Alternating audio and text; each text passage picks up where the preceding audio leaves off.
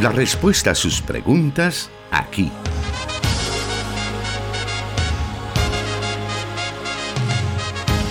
En Solución Bíblica. Comenzamos.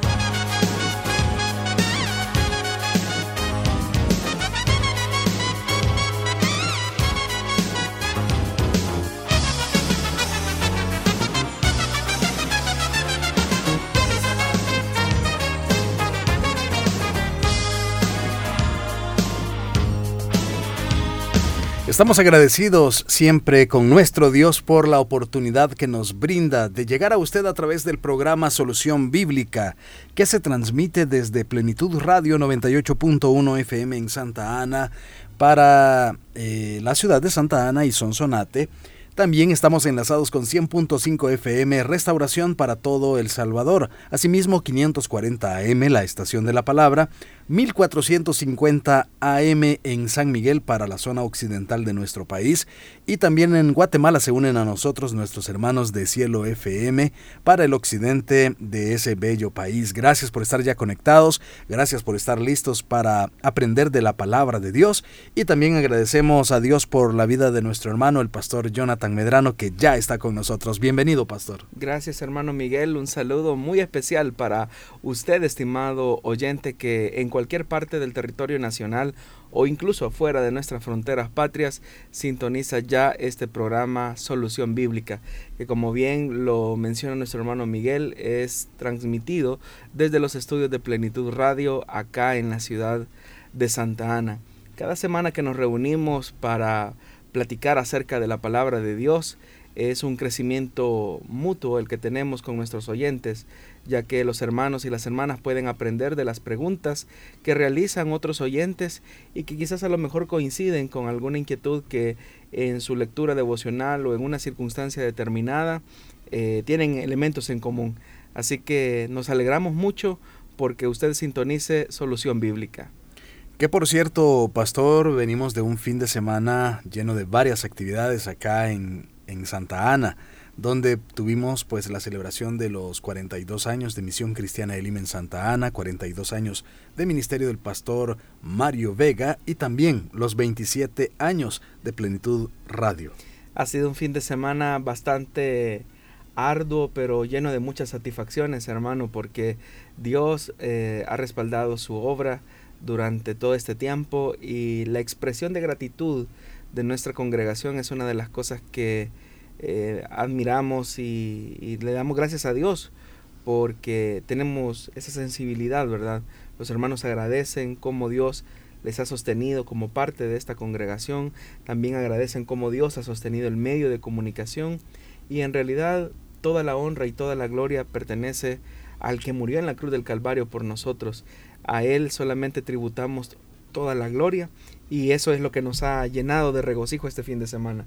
Bastante trabajado, pero con mucha satisfacción.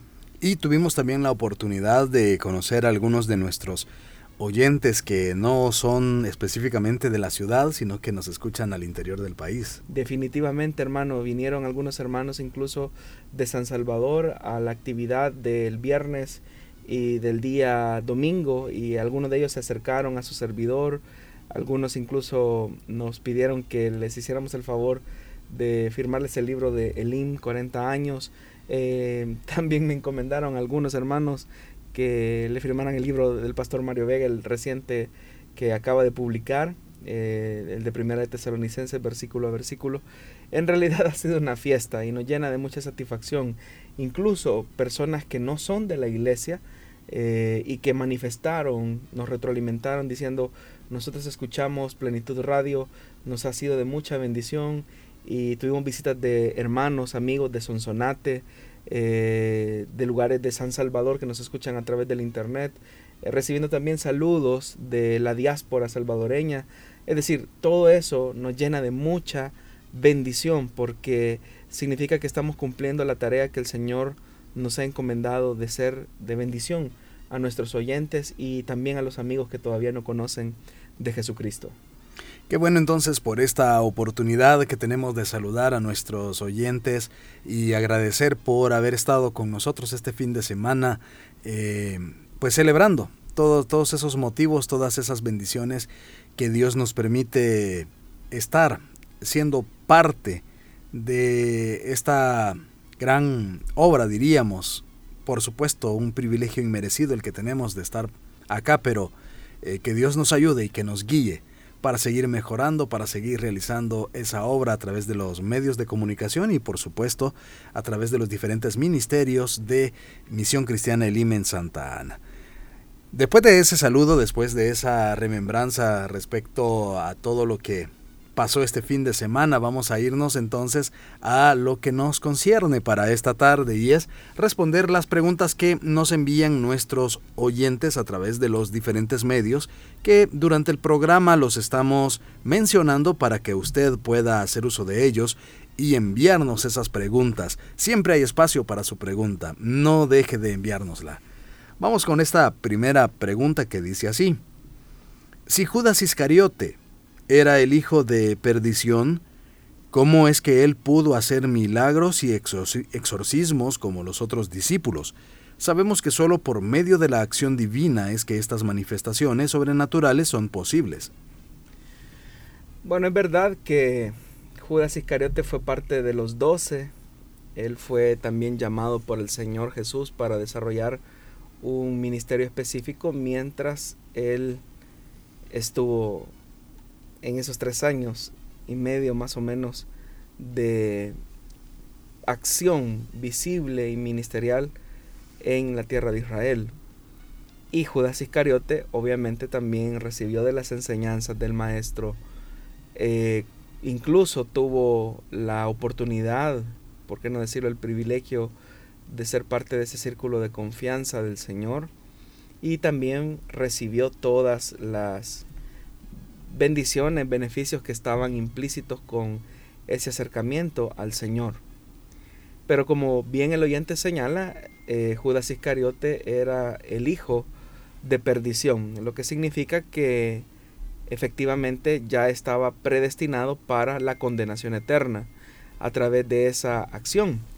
Por eso es que se vuelve importante eh, tomar en cuenta que a pesar de que él tuvo todos esos beneficios, todas esas bendiciones, a pesar de que tuvo también esas manifestaciones claras en las cuales hubo señales evidentes de, de esa acción sobrenatural, eso en ningún momento es garantía, ni como no lo fue garantía para Judas, como tampoco es garantía para ninguno de nosotros, el que hay, el que existan señales sobrenaturales eh, como una evidencia de que alguien es salvo o ha, recibido una cobertura de parte de Dios. Prueba de eso el mismo Señor Jesús lo dijo mientras Él estaba en la tierra, cuando dice la escritura que los 70 que regresan nuevamente, bueno, 72 dice Lucas, que regresan nuevamente donde el Señor, vienen contentos y ellos le dicen, Señor, hasta los demonios se nos sujetan en tu nombre. Incluso hubo uno que decía, yo veía a Satanás caer del cielo como un rayo. Eh, y Jesús les dice, sí, es que yo les he dado autoridad a ustedes para pisotear serpientes, escorpiones y vencer todo poder del enemigo y nada les podrá hacer daño. Sin embargo, dice Jesús, esto se encuentra en el Evangelio de Lucas capítulo 10 versículo 17 al 22. Sin embargo, dijo Jesús, no se alegren de que puedan someter a los espíritus, sino alégrense de que sus nombres están escritos en el cielo. Es decir, que aquello que les causaba sorpresa a aquellos 72 hombres, en realidad Jesús les dice, yo les he dado esa autoridad. Entonces, esa autoridad recibida les compromete, pero lo que debe de provocar en ustedes un regocijo es que su nombre está escrito en el cielo. Eh, y en otras ocasiones hemos hablado eh, que no es que exista un libro literal, sino que eso habla de que estamos en la mente, en el pensamiento, y en el corazón de Dios, es decir, le pertenecemos al Señor como su propiedad. Y por eso es que el Señor eh, claramente les enfatiza esa verdad. Incluso en el Evangelio de Mateo, en el capítulo 7, versículo 21 y 23, la escritura dice, no todo el que me dice Señor, Señor, entrará en el reino de los cielos, sino el que hace la voluntad de mi Padre que está en el cielo. Muchos me dirán en aquel día, ¿Cuál es ese día al que Jesús está haciendo referencia? Está hablando del día del juicio, el día en que el Señor tenga que juzgar a las naciones.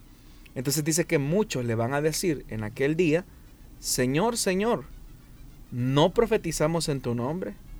Y en tu nombre expulsamos demonios e hicimos muchos milagros. Entonces les diré claramente, dice Jesús, jamás les conocí. Aléjense de mí, hacedores de maldad. Note que Jesús no está negando que la acción sobrenatural sea una farsa. Pero lo que Jesús sí está diciendo es que ellos son hacedores de maldad. Y uno se podría preguntar, bueno, ¿y, en, ¿y qué maldad hay en expulsar demonios? ¿Y qué maldad hay en profetizar? ¿Y qué maldad existe en hacer muchos milagros? ¿No es eso acaso una evidencia de la manifestación del Evangelio? Obviamente que si estas manifestaciones no buscan la gloria de Dios, sino que enfatizan la gloria de los hombres, tales manifestaciones carecen de valor y significado para quienes las hacen y Dios no las reconoce como tales. Entonces, el oyente también va más allá en su pregunta, porque él dice, sabemos que es, esas acciones solamente pueden ocurrir por la acción divina, y es verdad, pero también no olvidemos que el antirreino, y específicamente Satanás también tiene el poder para realizar señales, milagros que son reales, es decir, no, no son farsas, no son charlatanerías, pero el origen de esas manifestaciones no son eh, suscitadas en Dios, en el poder de Dios, sino que como ángel de luz y que es un ángel de mentira al mismo tiempo, trata la manera de persuadir a los hombres para entenebrecer sus sentidos. Entonces muchas cosas podemos aprender de la vida de Judas Iscariote. En primer lugar, que los privilegios que nosotros podamos tener con el Señor o del Señor o en su obra, en ningún momento son una garantía de una relación sincera y genuina con Dios. Usted puede desarrollar muchos milagros, usted puede tener muchos privilegios, una posición determinada al interior de una congregación, pero nada de eso en realidad es garantía de su filiación con Dios. Lo que auténticamente evidencia que somos hijos de Dios es que es lo que, es lo que Jesús dijo, es que nuestros nombres estén escritos en el cielo, es decir, que nuestros nombres estén en la mente y en el corazón de Dios. Y eso solamente es posible cuando reconocemos sinceramente a Jesucristo como el Hijo de Dios y el único camino de salvación al Padre. Muy bien, hemos dado inicio al programa Solución Bíblica en esta tarde. Le invitamos para que siga con nosotros disfrutando de cada una de estas respuestas a las preguntas de nuestra audiencia. Volvemos en breve.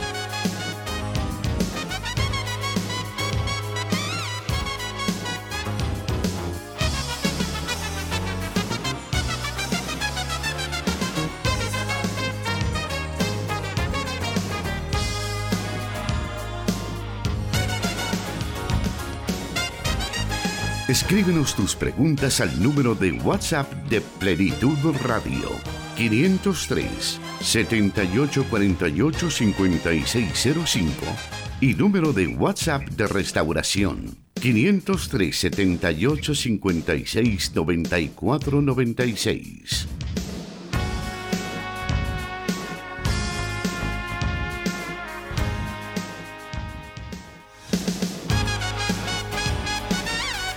Seguimos escuchando las preguntas que usted envía a través de WhatsApp o a través de Facebook o durante esta transmisión que tenemos en Facebook Live.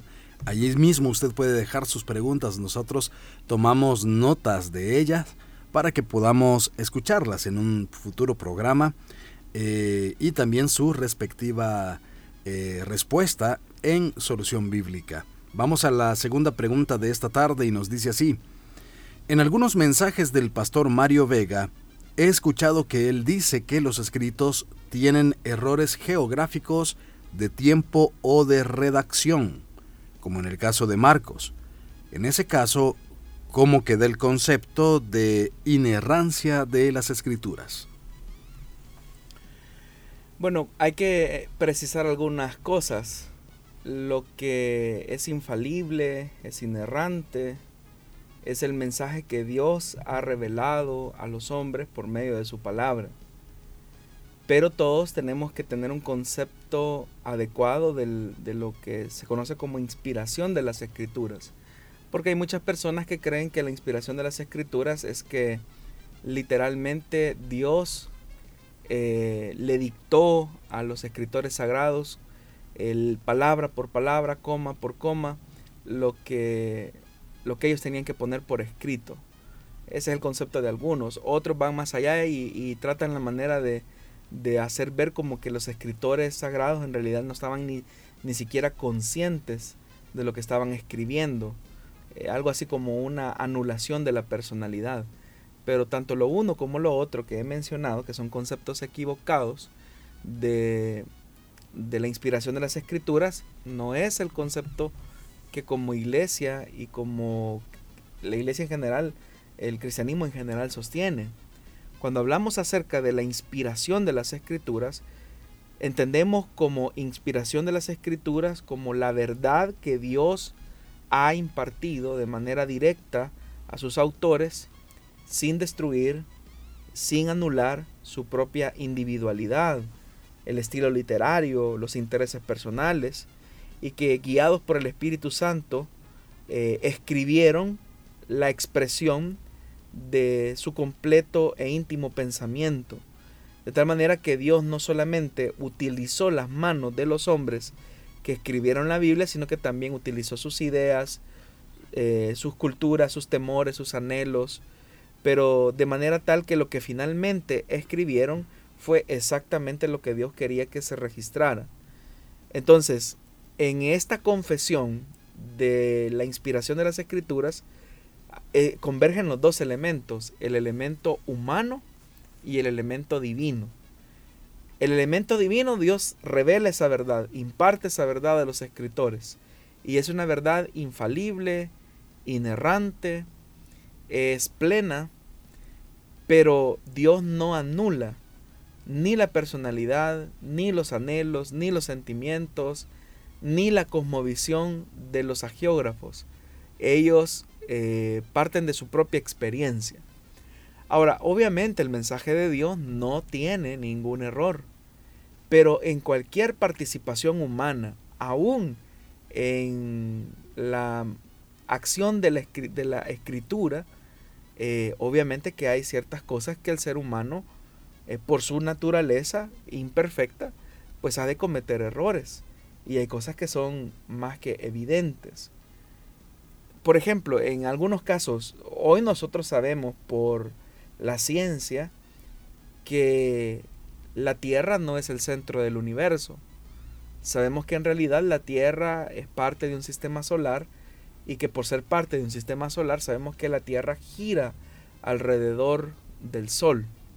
Sin embargo, si nosotros leemos el libro de Josué, uno nota que en aquella batalla que Israel tiene frente a sus enemigos, eh, la Biblia dice que Josué oró y el sol se detuvo, ¿verdad?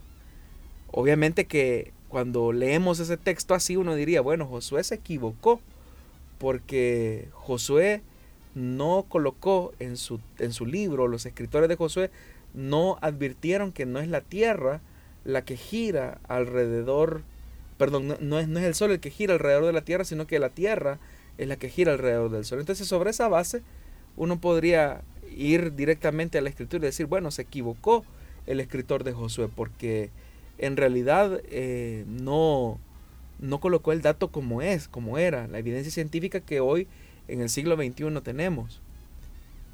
Entonces llegar a ese tipo de aseveraciones es que ha llevado a muchas personas a decir, ya ve, la escritura tiene errores. Pero es porque no se entiende que la escritura tiene el elemento divino en cuanto a que es perfecto su mensaje, es un mensaje eh, verdadero, pero que Dios utiliza vasijas humanas, manos humanas, y las manos humanas siempre estarán llenas de algún tipo de imperfección. Es verdad que, por ejemplo, el Evangelio de Marcos es uno de los evangelios que más eh, errores de redacción tiene, que más errores eh, de ubicación geográfica tiene. Y eso simplemente bastaría con que tomemos los manuscritos en el idioma original y nos demos cuenta de el uso que hace Marcos, por ejemplo, incluso hasta de cosas tan básicas como, como el griego del Nuevo Testamento, a diferencia de Lucas que tiene un lenguaje más, más fino. Ahora, esos pequeños errores humanos que están ahí no anulan el perfecto mensaje revelado de Dios. No anulan la verdad que el Hijo de Dios es la fuente inagotable de vida, no anula el hecho de que Jesús como Hijo de Dios es el redentor de aquellos que viven bajo la opresión del diablo. Es decir, esas cosas, esos detalles eh, que no son tan precisos, no anulan ni tampoco inhiben en ningún momento el aspecto perfecto de la revelación de Dios. Y Dios, que es tan misericordioso, quiso que la escritura quedara de esa manera. Entonces por eso es que es importante que tengamos un concepto adecuado de lo que entendemos por revelación e inspiración de las escrituras. Vamos a continuar en estos momentos y también queremos aprovechar este bloque para poder despejar la siguiente pregunta que nos han enviado. Y esta nos dice así. ¿Quién fue Zorobabel, de quien se hace mención en algunos libros de los profetas?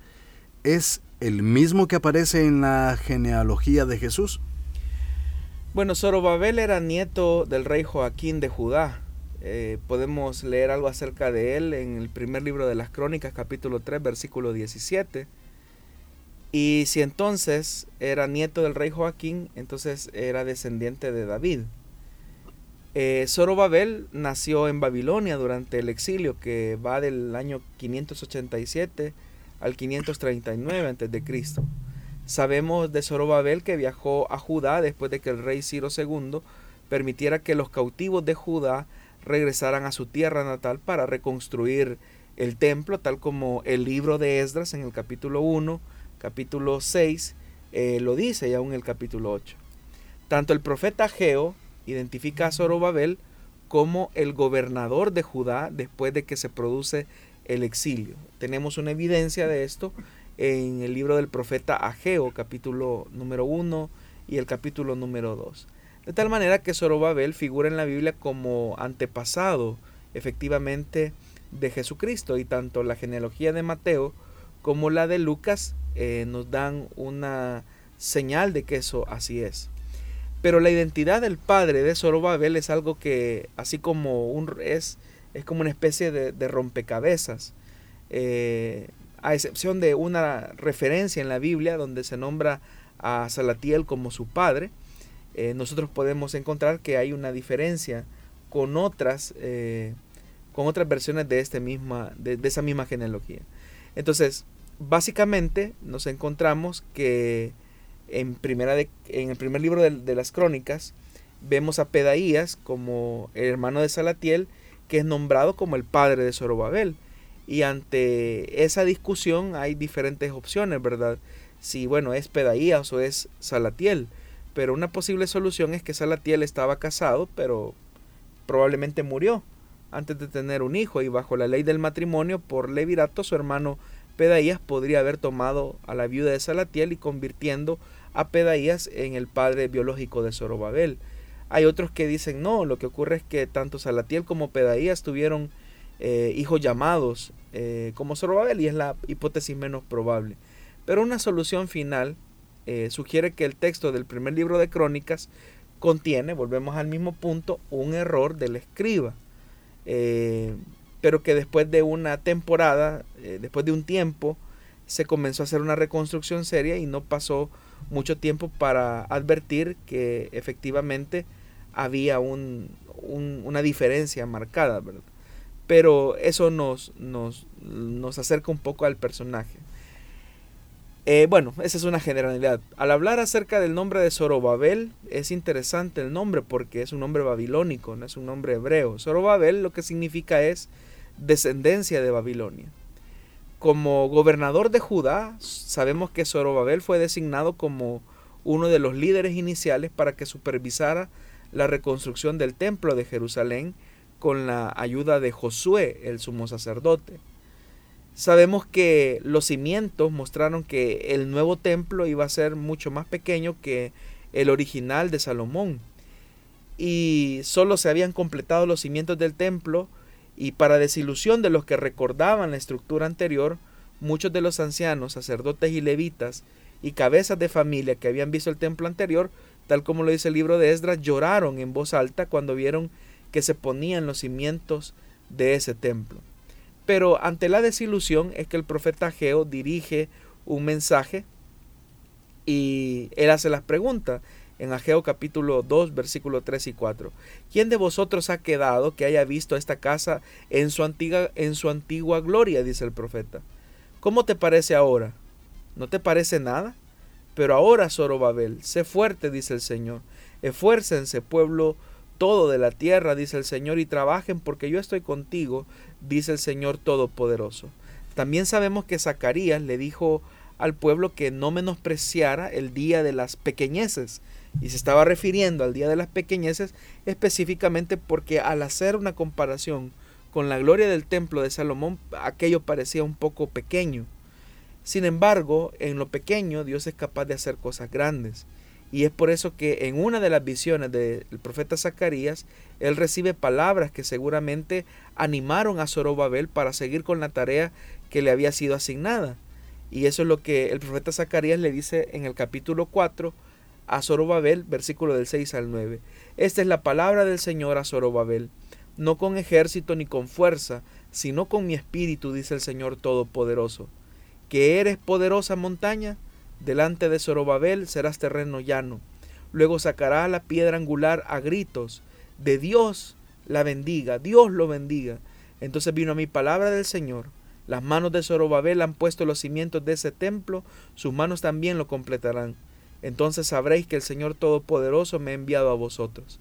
Entonces el profeta Zacarías, eh, inspirado por el Espíritu Santo, trata la manera de alentar a Zorobabel en esa tarea inicial de, de colocar los cimientos de lo que sería el, segundo templo.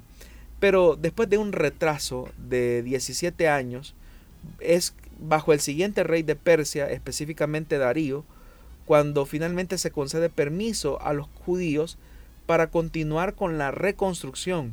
Sabemos que tres años y medio después de que comenzara el segundo esfuerzo, el templo se completó más o menos en el año 516 a.C.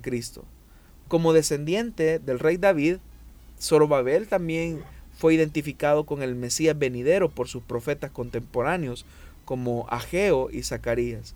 El pueblo en Zorobabel comenzó a tener una visión clara o una esperanza viva acerca de lo que llegaría a ser eh, el mesianismo para liberarse de los persas.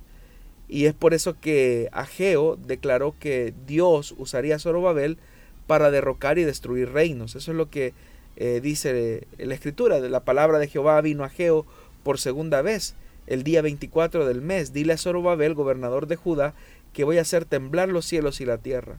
Derrocaré los tronos reales y destruiré el poder de los reinos extranjeros. En aquel día declara el Señor de los ejércitos, te tomaré, mi siervo Zorobabel, hijo de Saaltiel, declara el Señor, y te haré como mi anillo de sellar, porque te he escogido, declara el Señor Todopoderoso. Entonces claramente esto es una metáfora mesiánica que comienza a avivar la esperanza de una nueva realidad para Israel. En Jeremías capítulo 22, versículos 24 y 25, Dios dijo que si Joaquín, es decir, el abuelo de Zorobabel, fuera su anillo de sello, lo desecharía. Por lo tanto, Ageo estaba diciendo que a través de Zorobabel Dios revertiría la maldición que había pronunciado sobre Joaquín, de tal forma que Dios pondría al nieto del rey malvado como un anillo de sello en su dedo. Asimismo, las palabras en aquel día apuntan a un futuro, eh, a un futuro cumplimiento mesiánico del mensaje de Ageo. Sabemos que el templo de Zorobabel era más pequeño que el de Salomón, pero Dios prometió que la gloria mayor de ese templo sería eh, superada, eh, es decir, la gloria de esa casa que Zorobabel estaba construyendo iba a ser mayor que la gloria de la casa anterior.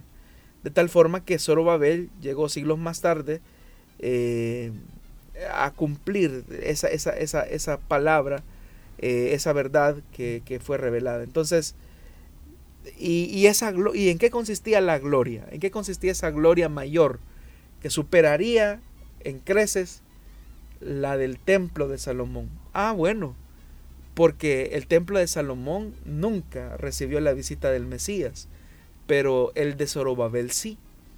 Entonces, curiosamente, incluso antes de que se completara y se dedicara el templo, el nombre de Zorobabel desaparece del registro bíblico. No sabemos mucho acerca de sus últimos días. Es posible que Zorobabel haya regresado a Babilonia poco tiempo después de terminar su trabajo en el templo, o podría ser que los persas incluso temieran un levantamiento judío y lo sacaron y lo ejecutaron. No lo sabemos en realidad. Independientemente, lo que sí es verdad es que Zorobabel es reconocido como uno de los grandes héroes de la Biblia que trabajó para reconstruir la casa de adoración del Señor y en cierta medida es como un faro que brilla y apunta hacia el Mesías que había de venir siglos, siglos después en la persona de Jesús. Ahora lo que nosotros entendemos de la vida de Zorobabel es que en las peores circunstancias Dios es capaz de hacer grandes cosas. Así que efectivamente, estimado oyente, eh, esa mención que usted ha encontrado de Zorobabel en el Nuevo Testamento eh, se refiere al mismo Zorobabel del que hacen referencia los profetas Ageo y Zacarías. Muy bien, ha llegado el momento de hacer una nueva pausa. Le invitamos para que usted pueda enviarnos sus comentarios, enviarnos todos aquellos mensajes que desee escribirnos en la transmisión que tenemos en Facebook Live. Recuerde que estamos en las páginas de Plenitud Radio, también Misión Cristiana Elim Santa Ana y Solución Bíblica. Continuamos con más al volver de la pausa.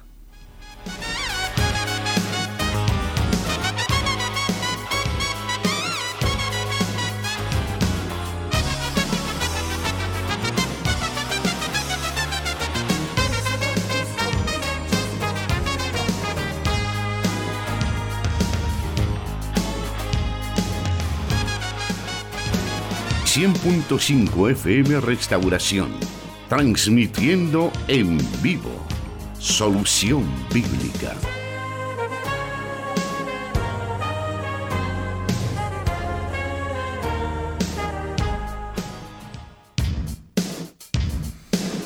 Y ahora daremos a conocer algunos de los mensajes que nos han enviado a través de nuestra transmisión, específicamente en la fanpage de Plenitud Radio. Por ahí nos está saludando Alicia Arriaga, que nos dice saludos y bendiciones hermanos Jonathan y Miguel. También nos está escribiendo nuestro hermano Ernesto Valencia, que dice Dios les bendiga hermanos de Plenitud Radio y el programa Solución Bíblica. Le saluda a su amigo y hermano Wilfredo Valencia, a quien nuestro querido pastor Jonathan Medrano firmó el libro de 40 años de misión cristiana Elim en la celebración del día domingo. Y como fiel oyente del programa, damos gracias a Dios por la vida y ministerio del siervo del Señor, por su atención y sabiduría para dar respuestas apegadas a la palabra de Dios. Y seguimos celebrando ya que el día de mañana, 20 de abril, nuestro amado pastor Mario Vega cumple 25 años de haber asumido el liderazgo como pastor general de Misión Cristiana Elim. Adiós sea la gloria por bendecir a este pueblo llamado Elim con ministros y pastores que aman la obra y al pueblo de Dios. Amén. Nos deja nuestro hermano ese dato respecto pues a los 25 años que el pastor llega de ser el pastor general de Misión Cristiana Elim. Es cierto, fue un domingo 20 de abril cuando en los seis servicios de Iglesia Elim de San Salvador, el hermano Mario Vega fue presentado como nuevo pastor general de la misión y eso porque había después, bueno, previo a una reunión de la directiva espiritual y del Consejo de Ministros, se decide por unanimidad colocar eh, ese privilegio en las manos del hermano Mario Vega, en el año de 1997. La pregunta es, ¿recuerda usted esa ocasión? En realidad, eh, yo fui a... La, primera vez que escuché al hermano Mario eh, en San Salvador tenía siete años. Eh, recuerdo que curiosamente el, libro que comencé a estudiar de la Biblia era Apocalipsis. Y tengo la idea de que esos cultos, si uno llegaba pasado a las seis de la tarde ya no encontraba asiento eran cultos bastante llenos. Eh, y verlo predicar casi que todos los días era una norma del hermano. Muy joven, por cierto.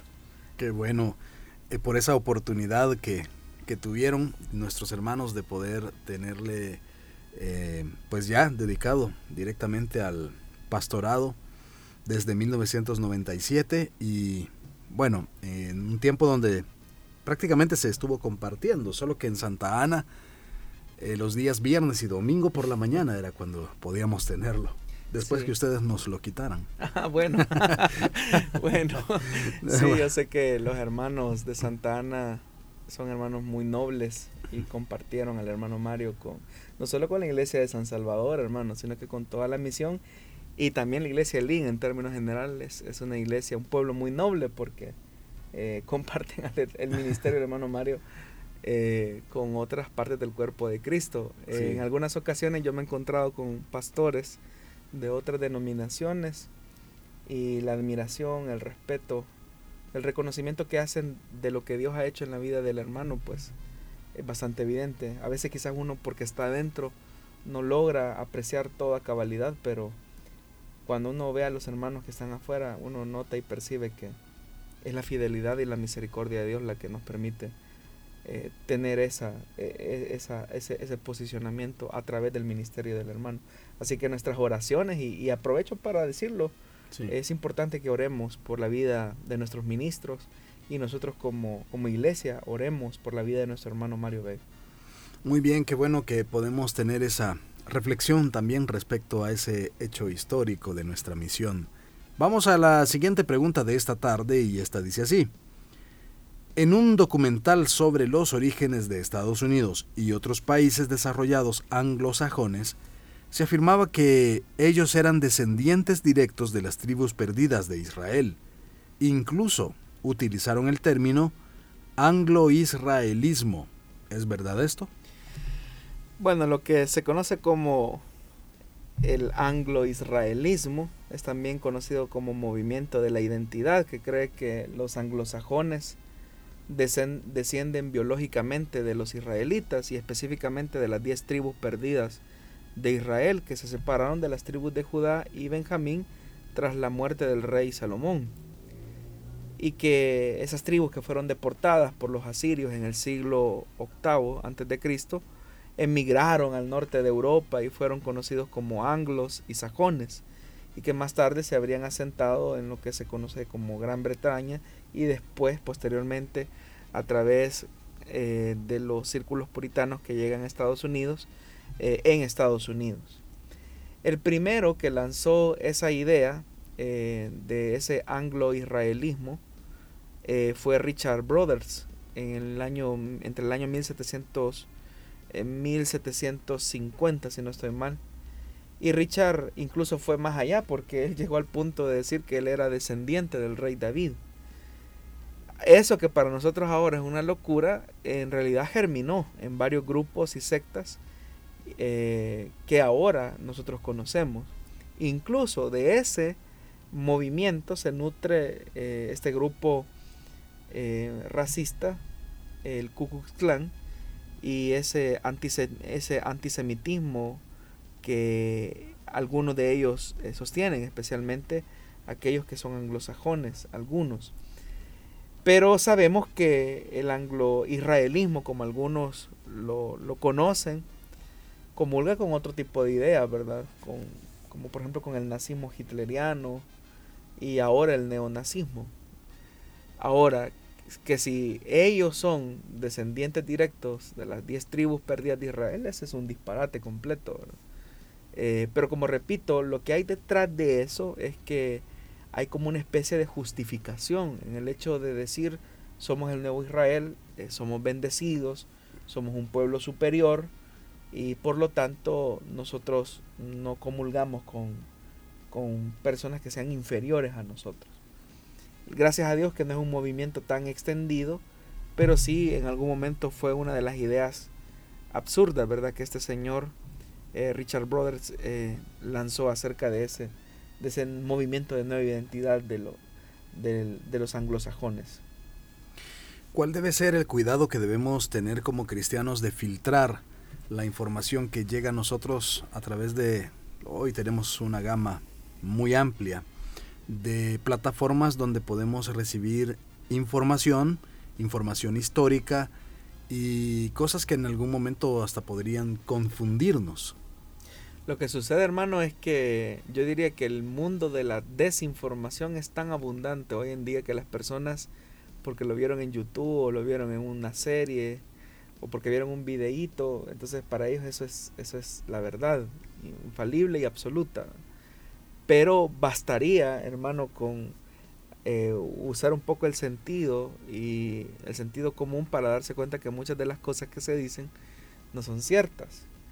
Eh, hay muchas imprecisiones, como por ejemplo, eh, que se encuentran en las redes. Hay gente que, por ejemplo, puede tener ciertas imprecisiones y decir, bueno, es que, es que la red lo dice, o YouTube lo dice, o Wikipedia lo dice, entonces, y fundamentar sus ideas sobre eso, pero eh, lo que demuestra es que no hay una capacidad de investigar. Entonces, yo lo que diría es que no creamos todo lo que vemos en las redes.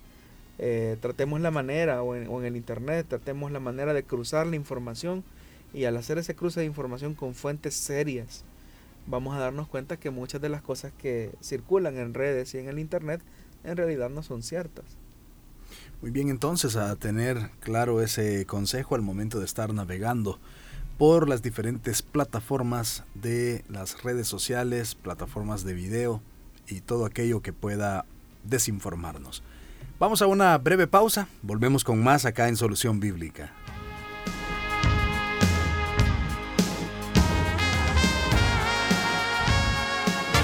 Solución Bíblica. Puedes escucharlo en Spotify.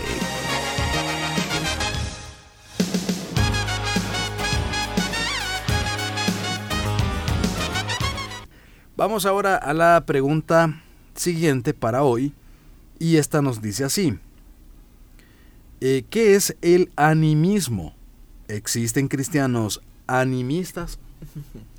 No, no existen cristianos animistas. Y el que diga que es cristiano y es animista no lo es. Eh, bueno, el animismo, el animismo es la creencia de que todo tiene un alma o un espíritu. O como en el latín se podría decir, todo tiene un ánima.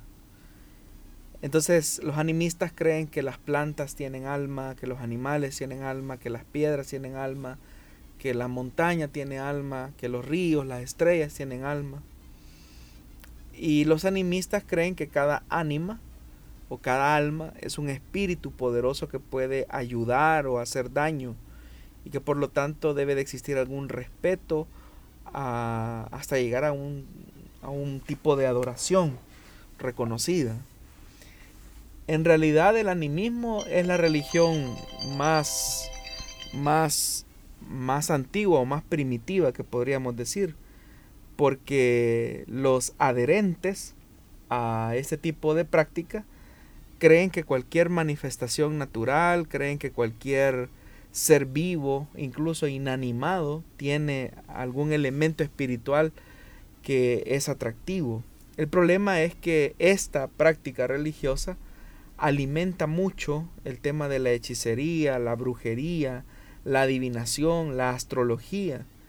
Eh, algunos animistas pueden incluso utilizar ciertos encantamientos, hechizos, supersticiones, amuletos, eh, talismanes, eh, cosas que según ellos pueden ayudar a ser más puras y más limpias las almas de las cosas.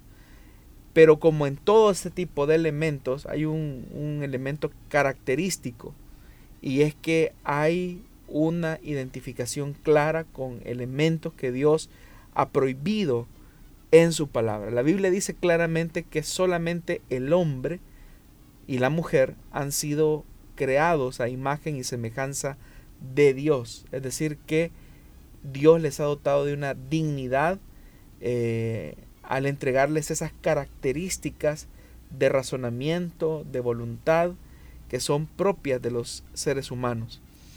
Entonces, la Biblia dice claramente que en realidad solamente hay un solo Dios.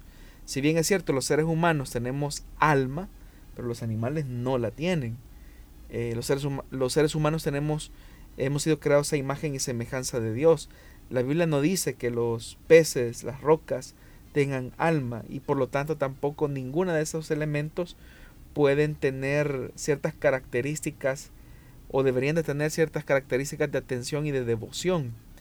Hay religiones como el hinduismo, por ejemplo, eh, también el mormonismo, donde se cree que las almas incluso pueden reencarnar. Por ejemplo, en el hinduismo se cree que una persona puede reencarnar en un animal, puede reencarnar en una cosa, dependiendo de cómo haya sido su vida. Entonces, pero ahí nuevamente nos encontramos con una idea que está equivocada y alejada de la palabra de Dios. Cualquier enseñanza o religión que enseñe que hay más de un solo Dios es una idea mentirosa y alejada de la verdad bíblica. El mismo Señor lo dice en Isaías capítulo 43, versículo 10, antes de mí no fue formado Dios, ni lo será después de mí. Isaías incluso dice, yo soy el Señor y ninguno más hay, no hay Dios fuera de mí. Entonces la adoración a cualquier criatura, puede ser un animal o puede ser un ser humano, es un síntoma de idolatría.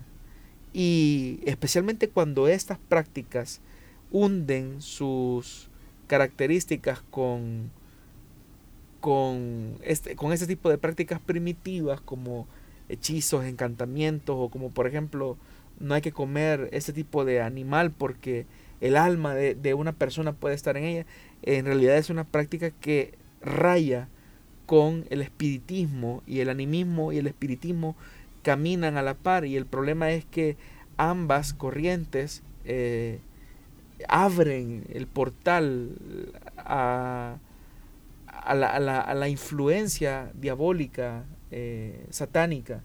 Entonces eh, no existe tal cosa como animismo cristiano, es una, es una contradicción, es como decir que eh, existen asesinos buenos, es un disparate. Muy bien, entonces, qué bueno que podemos conocer todas estas respuestas a las preguntas que nuestros oyentes nos envían. Pero una vez más, el tiempo para este programa ha llegado a su límite.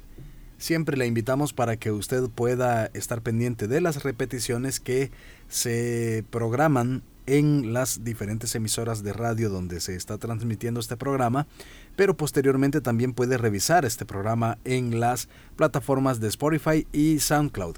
Ahí nos podrá encontrar como solución bíblica y escuchar cada uno de los programas que se han transmitido hasta la fecha. Y si no, pues después de esta eh, transmisión usted puede ir a Facebook y revisar nuevamente el programa para que pueda escuchar alguna pregunta o alguna respuesta que a usted le haya interesado. Muchísimas gracias, pastor, por haber estado con nosotros.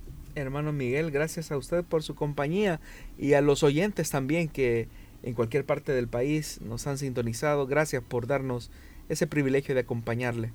Muchísimas bendiciones, si Dios nos lo permite, nos escuchamos la próxima o en la próxima emisión que será el viernes a las 5 de la tarde.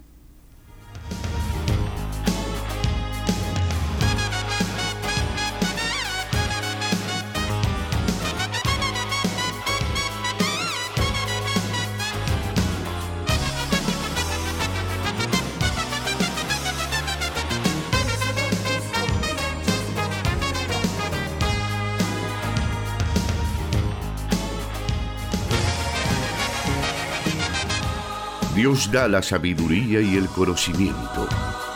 Solución bíblica. Hasta el próximo programa.